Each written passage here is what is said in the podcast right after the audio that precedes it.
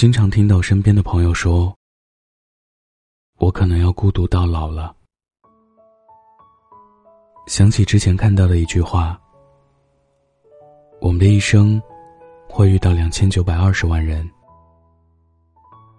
可是遇到与自己完美合适的人，概率只有零点零零零四九。”在这个拥挤着六十亿灵魂的世界上，有很多人。每天都是漫无目的的在寻找，认识的人成千上百，却没有一个是适合自己的，觉得很难过。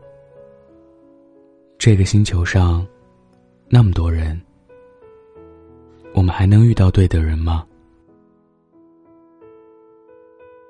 和一朋友谈起这事儿的时候，他说：“能啊。”然后给我秀了一下无名指的戒指。他说：“遇到一个合适的人，从来就不是概率事件。你要做的，是先遇见你自己。”其实这个朋友的感情，我是一路看过来的。他和爱人磕磕绊绊多年，中间有好几次争吵，我都觉得他们要散了。可是他们还是携手走到了婚姻，靠的正是不断的沟通与磨合。在他的身上，我明白了，好的感情都是能够自省的。在与爱人相处的漫长岁月里，我们都在所难免会触到对方的雷区，自己身上的刺。也会不小心扎到对方。当我们在一段争吵或者矛盾过后，能够心平气和的坐下，向对方袒露心事，直面脆弱，也相互理解，做到这一点的话，两人的相处只会一天天更好。很多人都有这样一种感觉。就是在恋爱一段时间后，会觉得对方哪哪都看不惯。真的是对方变糟糕了吗？其实也不是，只是两个人相处久了，这些细节就容易放大了。说到底，会产生这种感觉，还是两人缺乏沟通，缺乏和对方一起变好的耐心。很多时候，你觉得他不够懂事，不够好。但你想啊，他也是第一次和你谈恋爱。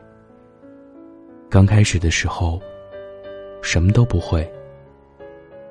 关于爱情，关于你，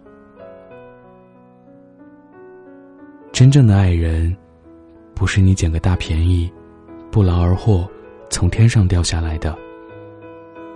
而是你要给他时间，让他学会如何爱你。同样，你也用更好的方式去爱他。没有谁天生就适合到足以共度一生的。即使是一点灵犀的爱，也并非无师自通。绝大部分惹人羡慕的爱情，都没有看起来那么简单。更多的，是凭借两个人不断努力、不断磨合变好的。比如，他不喜欢我熬夜，我就不熬夜；不喜欢我总玩游戏，我就少玩。我不喜欢他小气，他会逐渐懂得体谅；不喜欢他太瘦，他会和我一起吃肉。爱情本来就是两个人的事，要同步的爱和前进。如果是一个人的努力，那就只是徒劳。人无法学会改变，跟谁恋爱都不合适。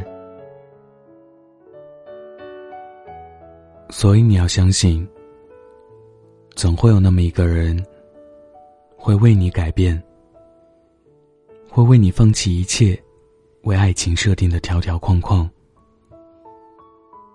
你为他妥协，他也为你心软。对我来说，这就是最好的爱情。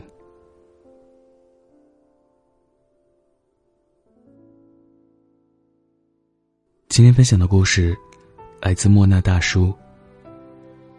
生活本就如此平凡，我们拿什么来感动自己？如果你有故事，关注微信公众号或者微博“晚安北泰”，欢迎分享。晚安，记得盖好被子哦。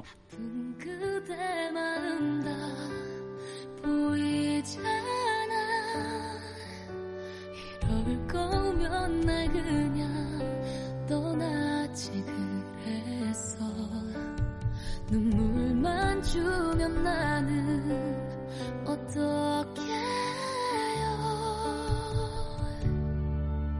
추억 속 어디쯤 한참